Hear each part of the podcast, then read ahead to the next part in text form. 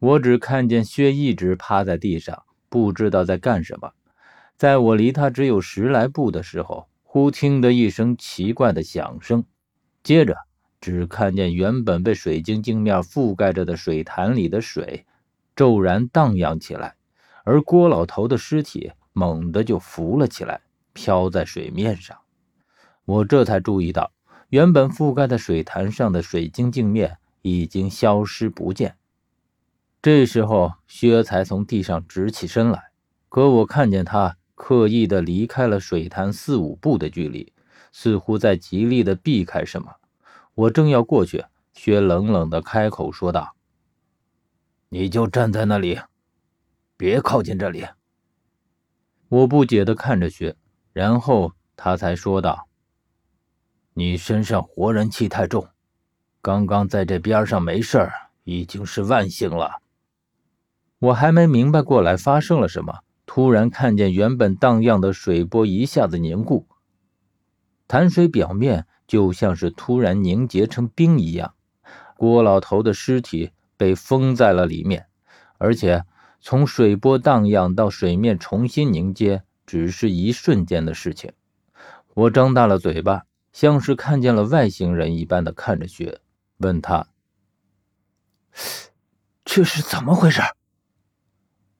薛说：“这水潭里的不是水，表面的也不是水晶，这是昆仑胎，常年见于昆仑雪山之中，埋在几十丈甚至几百丈深的冰雪之下。据说是由地精之气凝聚而成。只要有这东西存在的地方，都是万年难遇的风水宝地。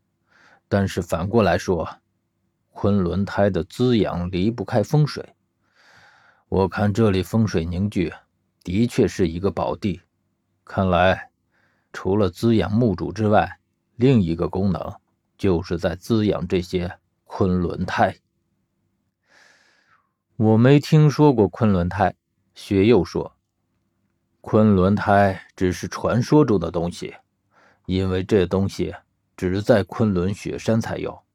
而且形成的样子和胎儿无异，而且形成的样子和胎儿无异，所以才有了这个名字。只是这东西十分罕见，我也是第一次见到。这里两个明殿有八个水潭一般的东西，应该只是昆仑胎的一部分，因为一般昆仑胎十分巨大，大到可以在里面建一座标准的帝王陵。我于是有了疑问：既然是这样，那墓主为什么不直接将墓修在昆仑胎中，而要取出一部分养在这里？这不是舍大取小吗？如果有这样现成的昆仑胎，没有人会傻到弃而不用，而将昆仑胎取来这里养着，自然也是事出有因。肯定完整的昆仑胎已经没有了，只剩下这么点残余。我想也的确是这样，这里面一定有我不知道的复杂隐情。于是我不在这个问题上纠结，指了指水潭里面的水晶状东西，问道：“那这又是怎么回事？”薛这才解释说：“昆仑胎有一个很特殊的特性，就是可以随意的变成液体，随意凝固成石头一样的东西。一般情况下。”它都是水晶一般的模样，可是这东西是地阴之精，完全靠地下的风水阴气养着，自然是见不得活人气的。只要遇见活人气，它就会重新变成液体，而且迅速的将这股气息包裹吞噬掉。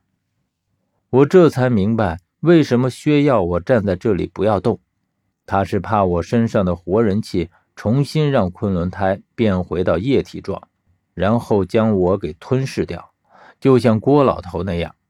我现在总算知道郭老头是怎么死的了。可是我马上又意识到，薛身上全都是死人气，他又是怎么让昆仑胎从水晶状变成液体状的呢？薛见我这般疑惑地看着他，这才说道：“你别忘了，我也是个活人。”